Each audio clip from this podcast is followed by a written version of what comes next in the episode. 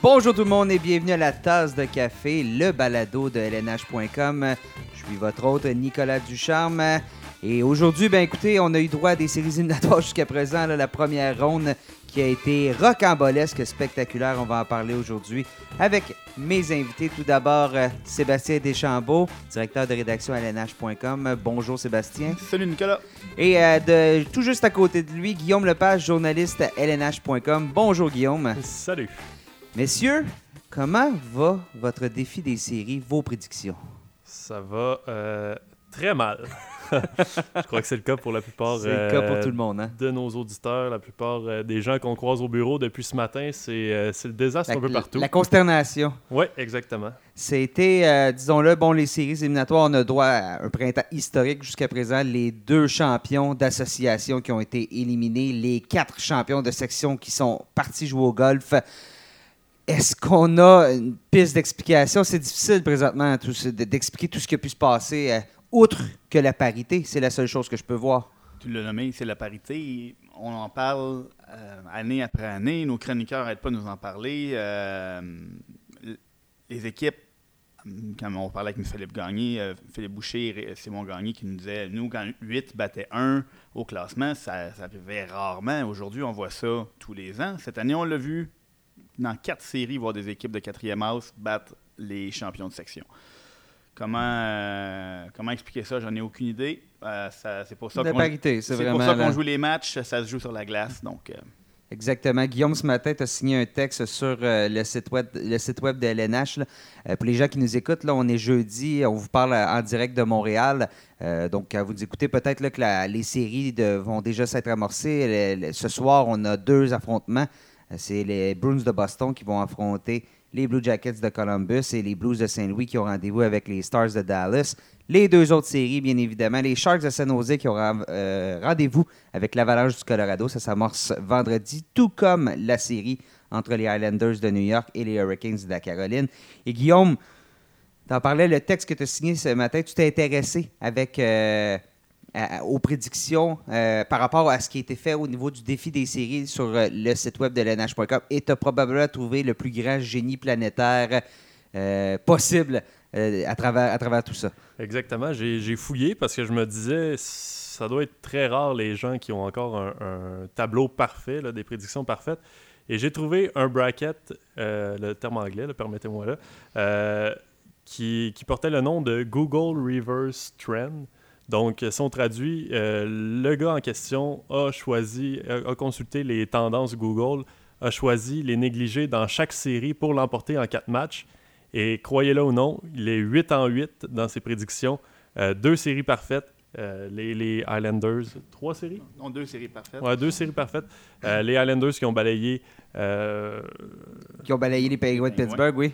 oui, et euh, c'est ça, les Blue Jackets qui ont balayé le Lightning. Donc, euh, c'est assez surprenant. Il occupe le troisième rang du classement général, à, euh, général à égalité avec euh, plusieurs autres participants.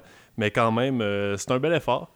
Euh, il a les, les Hurricanes gagnant de la, de la Coupe Stanley. Donc, on va, on va suivre ça avec beaucoup d'intérêt. Disons que c'est difficile pour l'orgueil de tout le monde qui, bon, qui travaille dans le domaine, qui fait les prédictions. On voit quelqu'un qui va avec cette technique-là, c'est-à-dire juste aller au contraire de ce que tout le monde prédit, termine avec une fiche de 100% Pour la première ronde, ça n'a pas bien été pour votre première ronde. Ce qu'on vous suggère de faire sur le site web de l'NH.com, on a les prédictions de la deuxième chance. On tourne la page sur ce qui s'est passé en première ronde, on recommence à zéro. Vous pouvez faire vos prédictions à nouveau.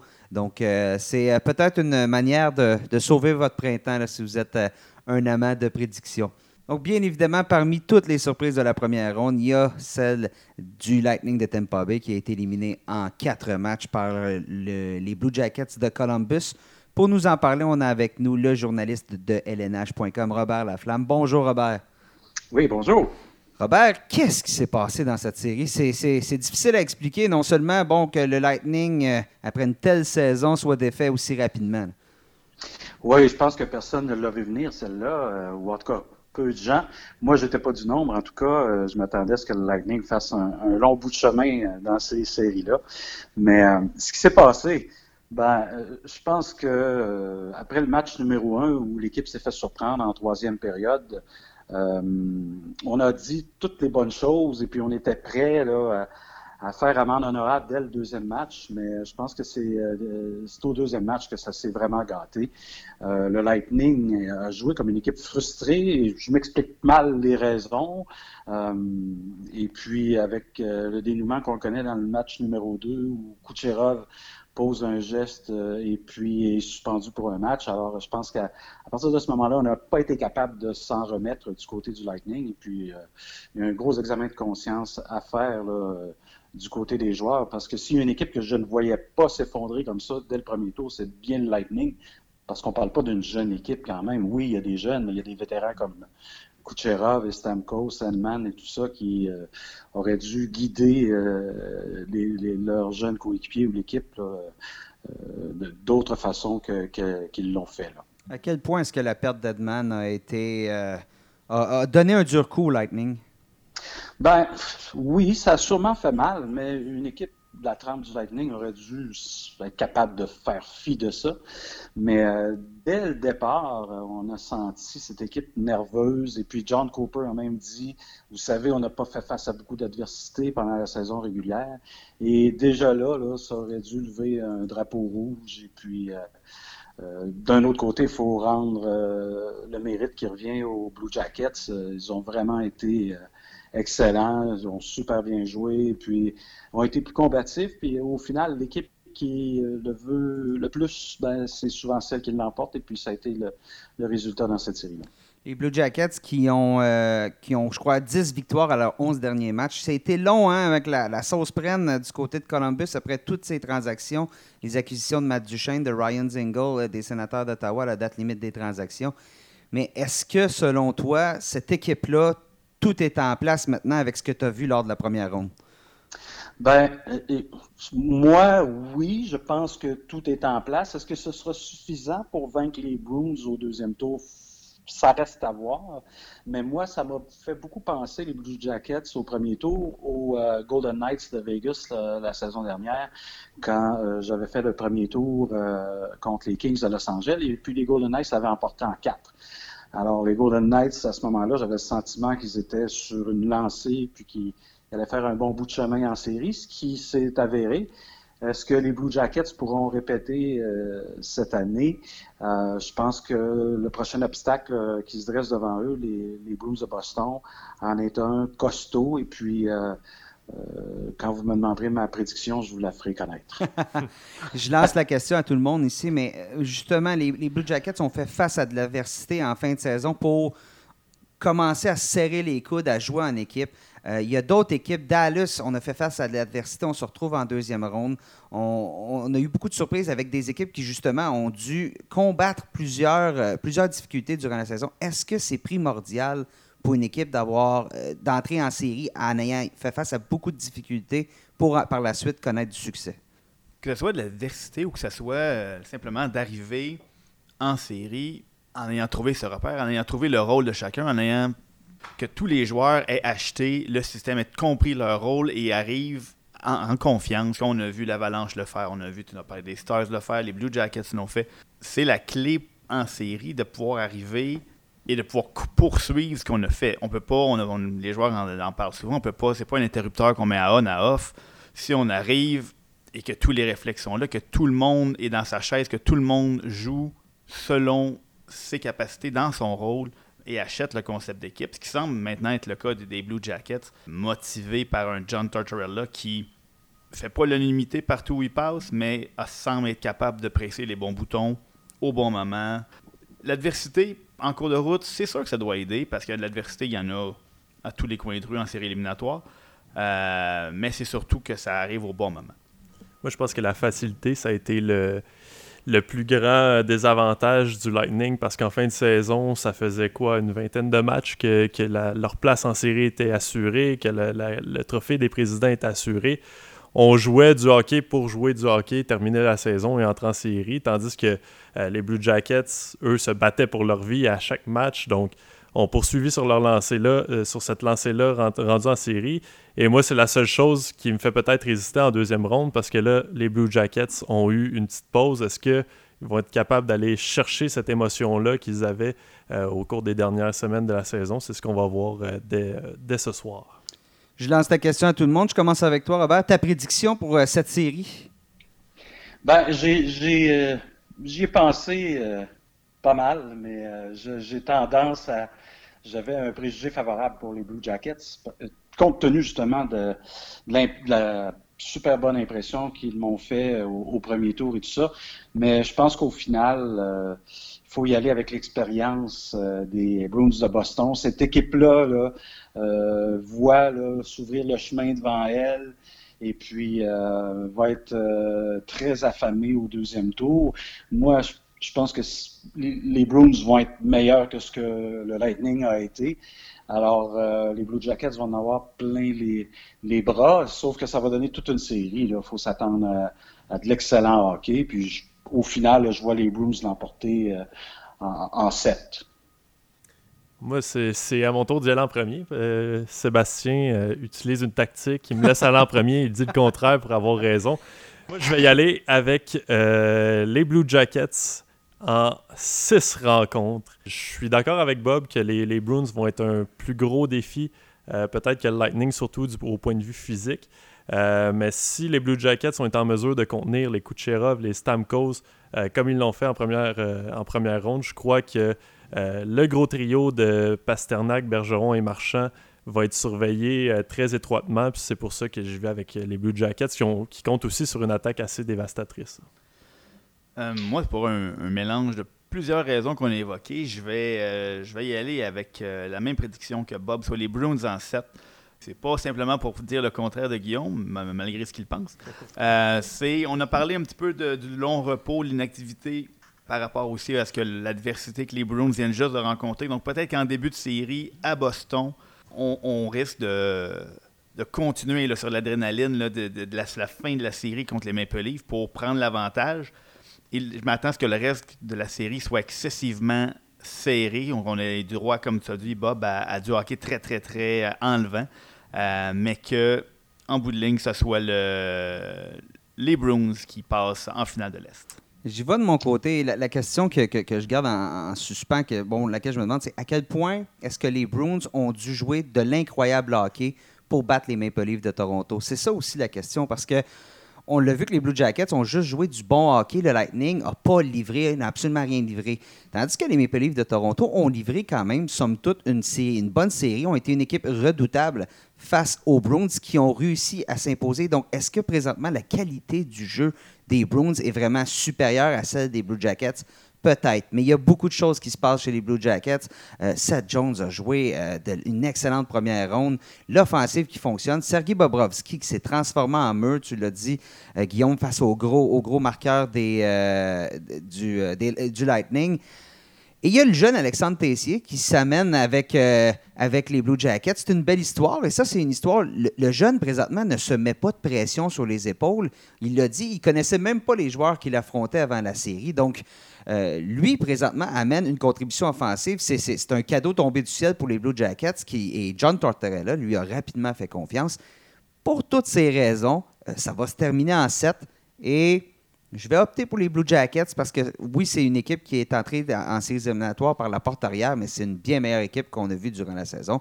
Donc, c'est pourquoi j'y vais avec euh, cette prédiction. Ça va être une série physique. Euh, les Blue Jackets sont équipés également pour faire face aux jeux robustes. Les Bruins, on le sait, euh, affectionnent euh, particulièrement, particulièrement aussi de jouer un, style physique. Alors, ça va être une, série vraiment intéressante. Et, du côté des Blue Jackets, ce serait pas surprenant non plus que Ryan Murray fasse un retour aux jeux. On l'a vu commencer à patiner vers la fin du premier tour contre le Lightning. lui est absent depuis le mois de février. Euh, déjà, les Blue Jackets misent sur une excellente défense. Et si Bobrovski tient le coup, euh, c'est pour ça que je pense que ça va donner beaucoup de fil à retordre aux, Bruins. Mais euh, les Bruins étant ce qu'ils sont, je pense qu'ils vont, trouver une façon d'éliminer les, Blue Jackets au deuxième tour. Robert, de toute façon, tu vas suivre les deux formations sur la route. On va pouvoir lire tes textes sur lnh.com. Donc, tu seras au cœur de cette très intéressante série. Oui, ça va me faire plaisir de, vous partager tout ça. On te laisse y aller. Merci beaucoup, Robert, d'avoir été avec nous aujourd'hui. Merci. À la prochaine. Alors que Robert nous quitte, il se joint à nous par téléphone Hugues Marcel, notre collègue à lnh.com. Bonjour Hugues. Bonjour les gars, ça va bien? Ça va très bien. Toi aussi, euh, au niveau prédiction, ça a été l'hécatombe en première ronde? Oui, ça n'a pas été euh, pas été facile, euh, mais bon, ça, nous a donné ça nous a donné une belle première ronde quand même, beaucoup de surprises. Ça a été du hockey très excitant, donc c'est au moins ça de positif. Une autre des surprises, ben c'est pas pas que c'est une surprise parce que quand on regarde le, type de saison qu'ils ont eu, les Islanders de New York, méritaient d'être là, ont eu un système défensif. L'arrivée de Barry Trotz à New York a vraiment changé complètement le visage et le style de jeu de cette équipe-là. On joue du hockey défensif. On a ressuscité les carrières de Robin Leonard et Thomas Grice aussi, les deux gardiens qui euh, se sont divisés la tâche jusqu'à quoi euh, une semaine environ, une semaine et demie avant le début des séries éliminatoires. Mais on affrontait les Pingouins de Pittsburgh. Et on connaît le proverbe, il est écrit dans le dictionnaire on ne parie pas contre Sidney Crosby. C'est connu on ne fait pas ça. Il y a bien peu de gens qui s'imaginaient que les pingouins allaient être balayés. Est-ce que, selon vous, c'est signe que les pingouins ne sont peut-être plus l'équipe qu'ils étaient et qu'il va peut-être falloir y avoir quelques changements du, côté de, la Pennsylvanie? Ben, en fait, moi, tout simplement, je pense que je ne serais, pas, serais pas prêt à dire que, c'est terminé du côté de Pittsburgh, que leurs belles années sont, derrière eux. Au contraire, je pense qu'on est offensivement, avec Sidney Crosby puis, puis Evgeny Malkin, on a une ligne de centre qui ferait rêver beaucoup d'équipes. C'est certain que ces joueurs-là sont vieillissants, mais je pense que le problème se situe peut-être un peu euh, plus au niveau de la défensive. On, a, sait qu'on a Chris Letang qui, qui, est excellent, qui est le corps arrière de cette équipe-là. Mais je pense qu'on pourrait ajouter peut-être un petit peu de profondeur. C'est certain qu'en attaque euh, sur les ailes, ça pourrait être peut-être un peu meilleur, mais je pense que du côté de Pittsburgh, on a une équipe compétitive quand même. Euh, mais cette année, ça, a tout simplement fonctionné. Ça a tout simplement pas fonctionné pardon, contre les Islanders. Euh, puis tu as bien énuméré les raisons pour lesquelles ça n'a pas fonctionné. Je pose la question, est-ce que c'est le temps pour les gens de sauter dans le train des Islanders? Quand est-ce qu'on se met à croire aux Islanders après une telle saison, un balayage à première ronde? Est-ce que c'est crédible de les voir aller plus loin? Rendu là, est-ce qu'on est prêt à avancer que quelque chose est impossible euh, en deuxième ronde? Très bien. Euh, si, tu, me poses la question, je veux dire que ça va se terminer en deuxième ronde euh, parce que j'ai les, Hurricanes qui passent en finale de l'Association de l'Est. par contre, c'est difficile de ne pas être en admiration devant le revirement de situation qui a été opéré à New York. Tu as parlé de Barry Trotz, passer de la pire défensive de la Ligue à la meilleure en l'espace d'une saison, c'est exceptionnel. Euh, reste à voir si ce style-là va pouvoir. Mais c'est un style de séries éliminatoires. C'est du hockey de séries éliminatoires qu'on a joué durant toute la saison. Et c'est ce qui est impressionnant du côté des Islanders. C'est que pour jouer du hockey de la sorte, les Stars de Dallas ont fait la même chose. Ça prend un niveau. Euh, j'ai juste le terme de dédication. Il faut vraiment d'engagement puis euh, d'implication qui demande de mettre tes tendances offensives un peu de côté puis vraiment jouer à l'arrière. Donc, on a joué ce hockey-là toute la saison du côté de New York est-ce qu'on est à ce moment-là bâti pour les séries éliminatoires? Mais tu as parlé justement, tu as fait un comparatif entre les Stars et les Islanders. ça a probablement été euh, plus difficile à vendre aux joueurs des Stars qui ont plusieurs vedettes offensives euh, qu'aux Islanders qui ont perdu leur plus grande vedette offensive au cours de l'été. Ça a probablement été beaucoup plus facile pour eux d'acheter ce système défensif parce que, bon, disons, à part Matthew Barzal, les vedettes offensives ne sont pas légion euh, chez les Islanders. Donc, on a pu acheter le concept d'équipe défensif euh, pour se dire si on joue comme ça, on va connaître du succès. Euh, c'est effectivement tout un travail qui a été effectué par Barry Trotz et ça leur aura permis d'atteindre le deuxième tour.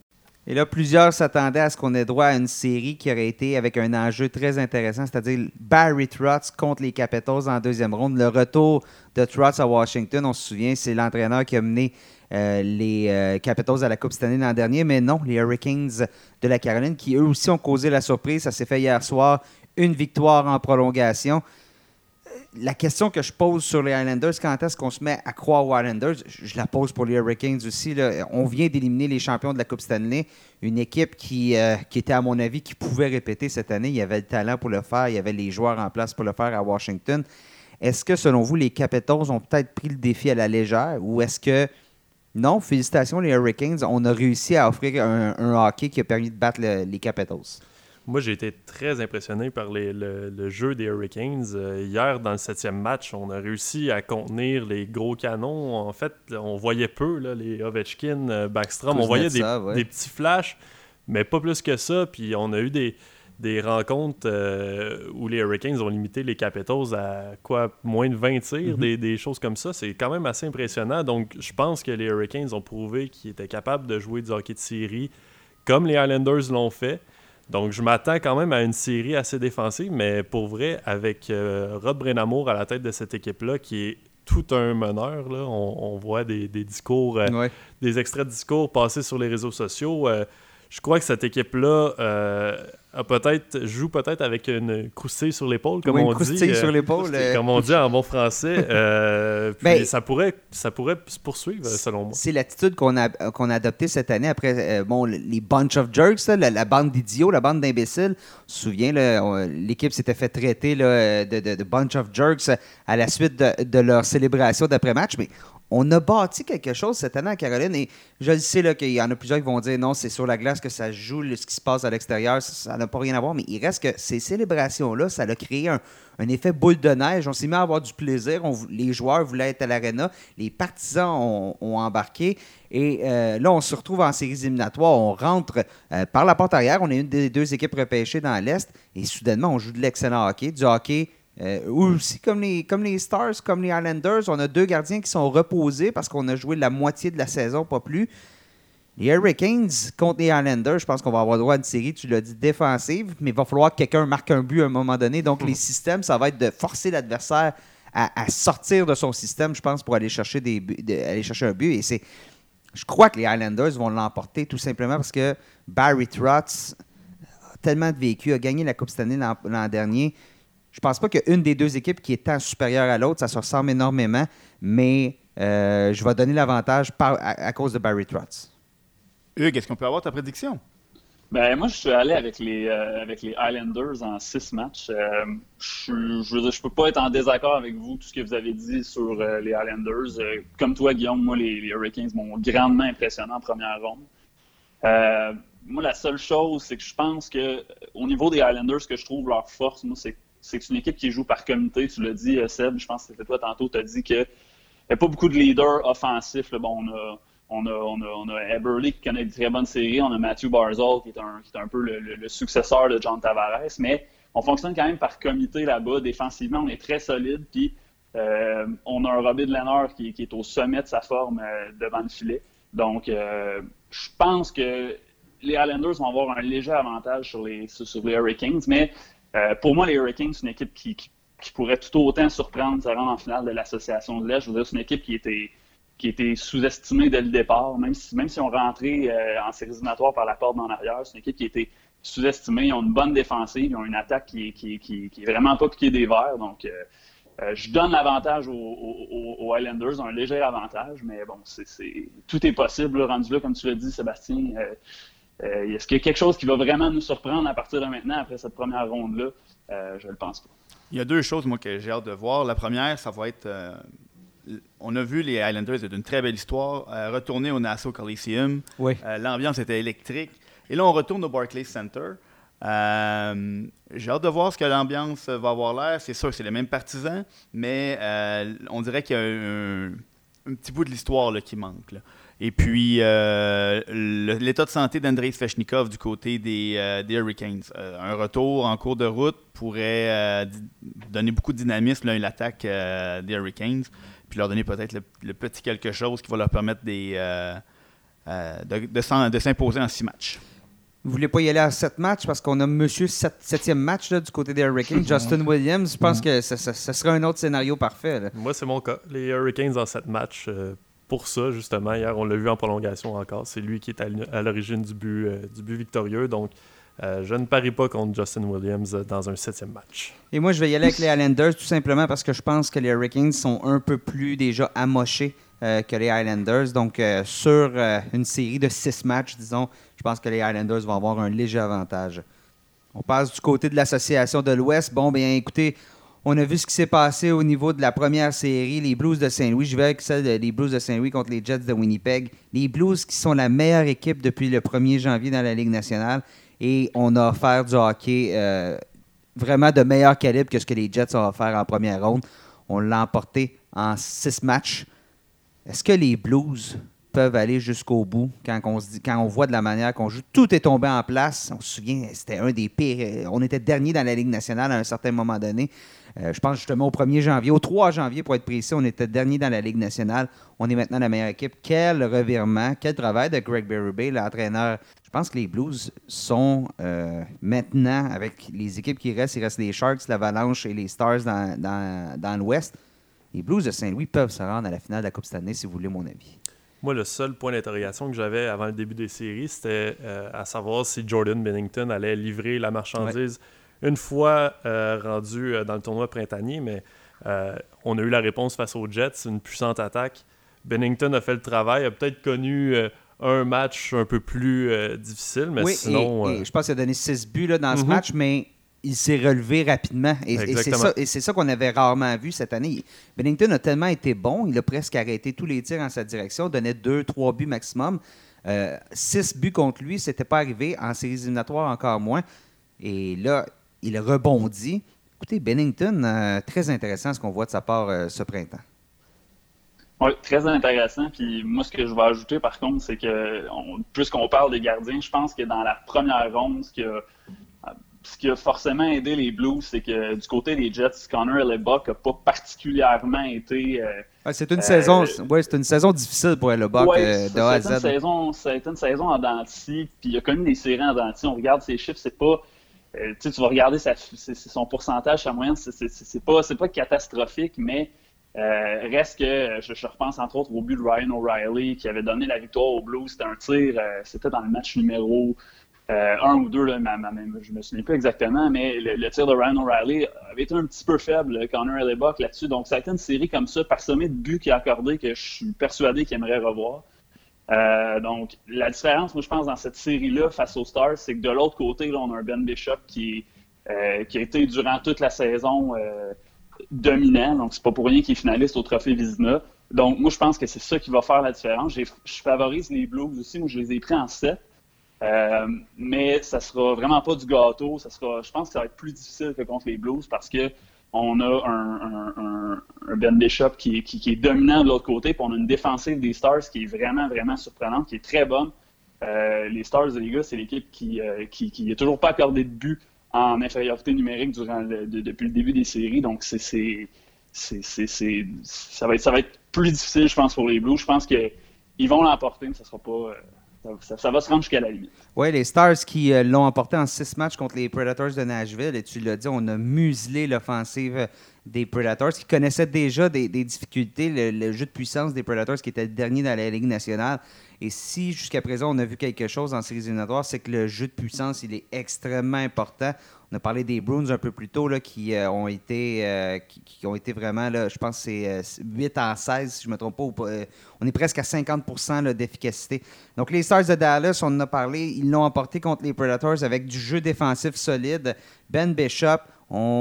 Les Stars ont été une des très bonnes équipes en deuxième moitié de saison aussi, mais les Blues ont fait mieux, on marque beaucoup plus de buts, sont tout aussi efficaces défensivement, mais marquent beaucoup plus de buts que les Stars. Est-ce que selon toi, bon Sébastien, les Stars peuvent euh, venir museler justement l'attaque des Blues comme ils l'ont fait avec celle des Predators? Hmm, ça va être une série où les pointages euh, sont pas très élevés. Euh, on, a, depuis tantôt qu'on parle du duel de gardiens qui s'annonce entre Bishop et Bennington, puis ça va être probablement l'histoire de la série. on a vu que Bishop, aussi bon soit-il, est capable de connaître un mauvais match une fois de temps en temps. Il l'a déjà fait par le passé en série. Il a été phénoménal pendant toute la saison. C'était la principale raison pour laquelle je pensais que les Stars allaient éliminer les Prédateurs en première ronde. Et c'est ce qui s'est passé. Par contre, il y a eu des matchs où c'était plus difficile, des buts un peu plus. Euh, des beaux cadeaux à Rocco Grimaldi. Euh, deux fois dans le même match, des buts qu'il aimerait probablement revoir, mais c'est relevé, un peu comme Bennington l'a fait en première ronde. Par contre, l'attaque euh, massive des, euh, des, Blues et pas celle des Prédateurs. Tu l'as dit, Nicolas, les mhm. Prédateurs ont fini bon dernier dans la Ligue nationale cette saison. Euh, il aurait fallu qu'ils marquent un ou deux buts en avantage numérique et peut-être que les Prédateurs seraient en deuxième ronde, mais ils ne sont pas parvenus à le faire. Par contre, les Blues risquent d'être un adversaire un peu plus coriace. J'avais déjà les Blues en finale de l'Ouest avant même le début des séries, donc je vais rester avec cette prédiction, les Blues en 6.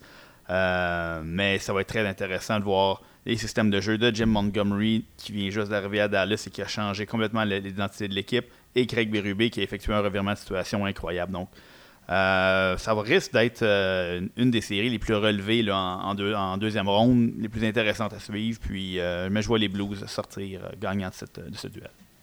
Pour moi aussi, les Blues en 6, on a la même prédiction, Seb. C'est peut-être un peu inquiétant de ton côté. C'est inquiétant pour moi. Mais non, c'est ça. Pour toutes ces raisons-là, moi, j'y vais avec les Blues. Je les avais en finale de l'Ouest aussi, donc on poursuit dans la même veine. On a parlé de surprise. L'autre surprise majeure à laquelle on a eu droit ce printemps jusqu'à présent, c'est l'Avalanche du Colorado qui a éliminer les Flames de Calgary. Je le sais, je le sais, Sébastien, je te vois venir. Aucunement surprenant. C'est ça. Là. Sur notre premier épisode, là, il y a deux semaines, tu avais prédit la victoire euh, de l'Avalanche. Moi, j'avais qualifié la prédiction dosée. Félicitations. Je, je, je, je, je m'incline. Euh, L'Avalanche qui. Ben, écoutez, l'Avalanche a bien joué. Les Flames n'ont pas livré la marchandise, que ce soit offensivement euh, le seul qui l'a fait, c'était le plus grand point d'interrogation avant la série. C'était Mike Smith devant le filet. Et Mike Smith a fait un travail plus qu'honnête dans cette série-là. Mais les gros canons, les Johnny Gaudreau, les Sean Monahan, euh, ont été éteints durant cette série-là. L'avalanche, est-ce que on peut aller plus loin alors qu'on s'apprête à affronter les Sharks de San Jose? Euh, je, vais, je, vais, continuer à favoriser l'avalanche comme je l'ai fait au premier tour parce que Philippe Grubauer euh, traverse une séquence exceptionnelle. L'arrêt qui a euh, servi euh, en prolongation du bout de la jambière à Michael Backlund pour sauver les meubles en prolongation avant que, son équipe élimine les Flames, c'était exceptionnel. Le premier trio de l'Avalanche semble pas être arrêtable présentement. les Sharks ont eu de la difficulté à stopper le premier trio et même les deux premiers trios des Golden Knights pendant les premiers matchs de la série avant de se ressaisir. Euh, Martin Jones a mal amorcé la série, contrairement à lui, c'était l'inverse de Mike Smith. A bien amorcé la série du côté de Mike Smith avant de euh, baisser légèrement de régime par la suite. T'es tout seul, le, pauvre Mike Smith. Là, tout à fait. En défensive, euh, et, Mark Giordano, qui est bon pour plusieurs autour, autour, autour, de la table, on le voyait comme un très bon candidat pour le trophée Norris. Giordano, qui lui aussi était un peu invisible. Je pense qu'on a manqué du côté des Flames, on a manqué ce sentiment d'urgence-là, ce niveau-là. On dit souvent en séries éliminatoires, il faut passer, faut, faut passer au prochain niveau.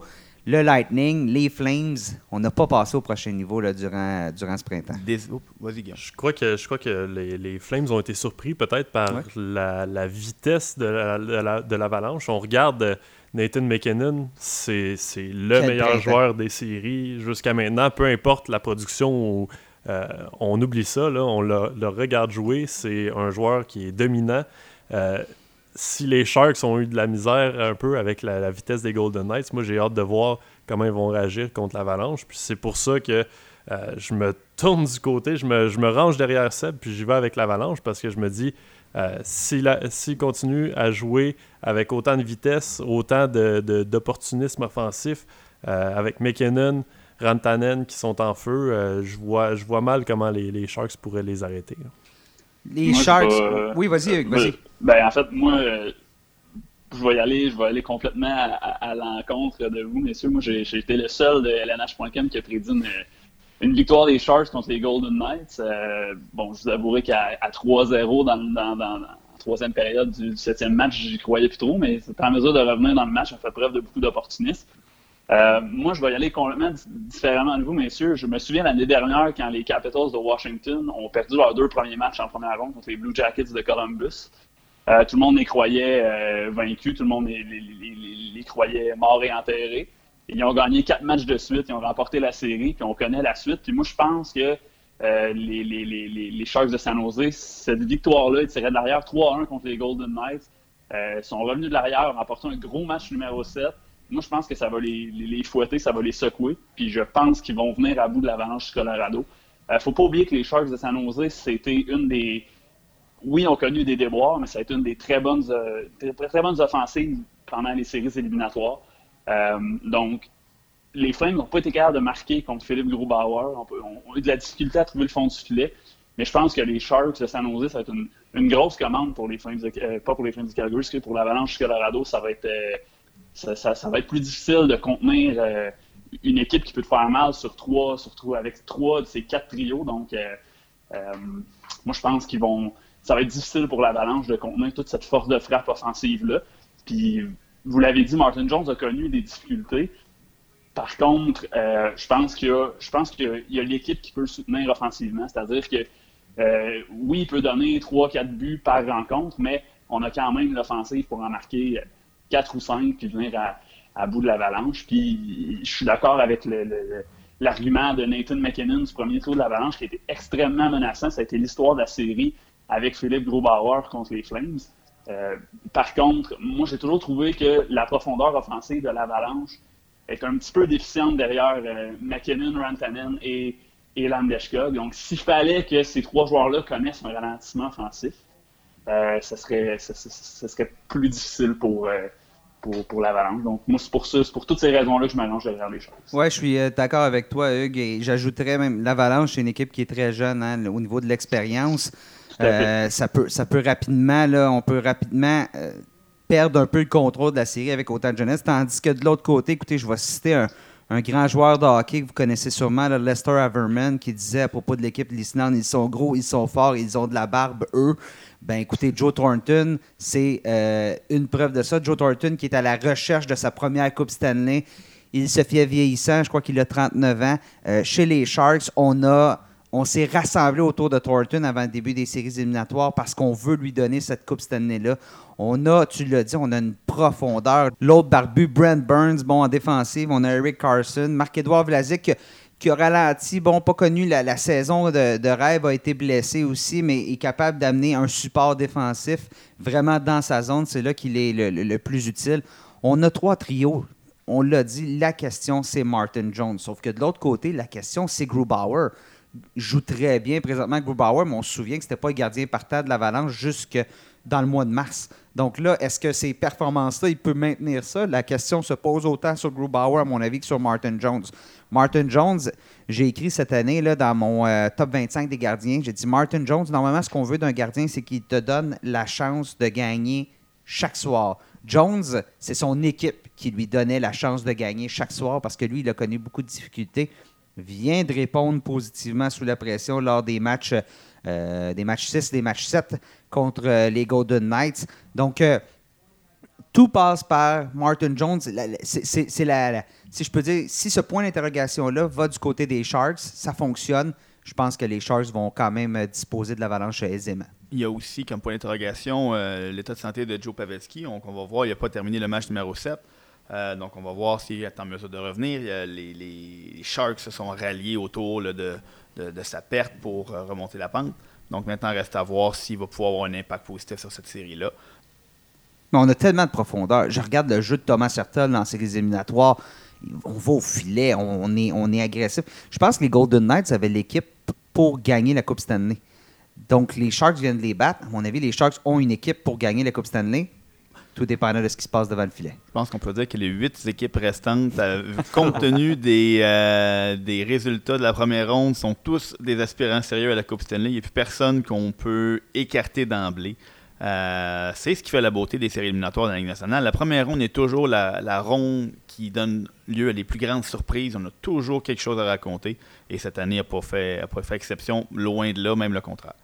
Et c'est ce soir donc que ça débute avec euh, les deux premiers matchs dans l'Est, les Bruins de Boston qui ont rendez-vous avec les Blue Jackets de Columbus et dans l'Ouest, les Blues de Saint-Louis contre les Stars de Dallas. Messieurs, je vous remercie beaucoup d'avoir été avec nous aujourd'hui. Donc, euh, on va pouvoir suivre tout ça sur euh, le site web de lnh.com. Oui, Robert Laflamme qui va, euh, qui va suivre la série entre les Blues et les Blue Jackets. Donc, les amis français qui nous écoutent, on devra avoir quelques, quelques autres discussions avec Alexandre Tessier, le Pierre-Luc Dubois aussi du côté des joueurs québécois. je suis sûr qu'on va pouvoir parler avec eux durant la série. Merci, Guillaume. Merci à toi. Sébastien. Merci, Nicolas. Hugues. Merci à toi aussi. Et justement, Robert qui était avec nous plus tôt dans l'émission. On vous souhaite euh, une bonne deuxième ronde et on sera avec vous pour euh, un nouveau balado. Ce sera à la fin de cette deuxième ronde.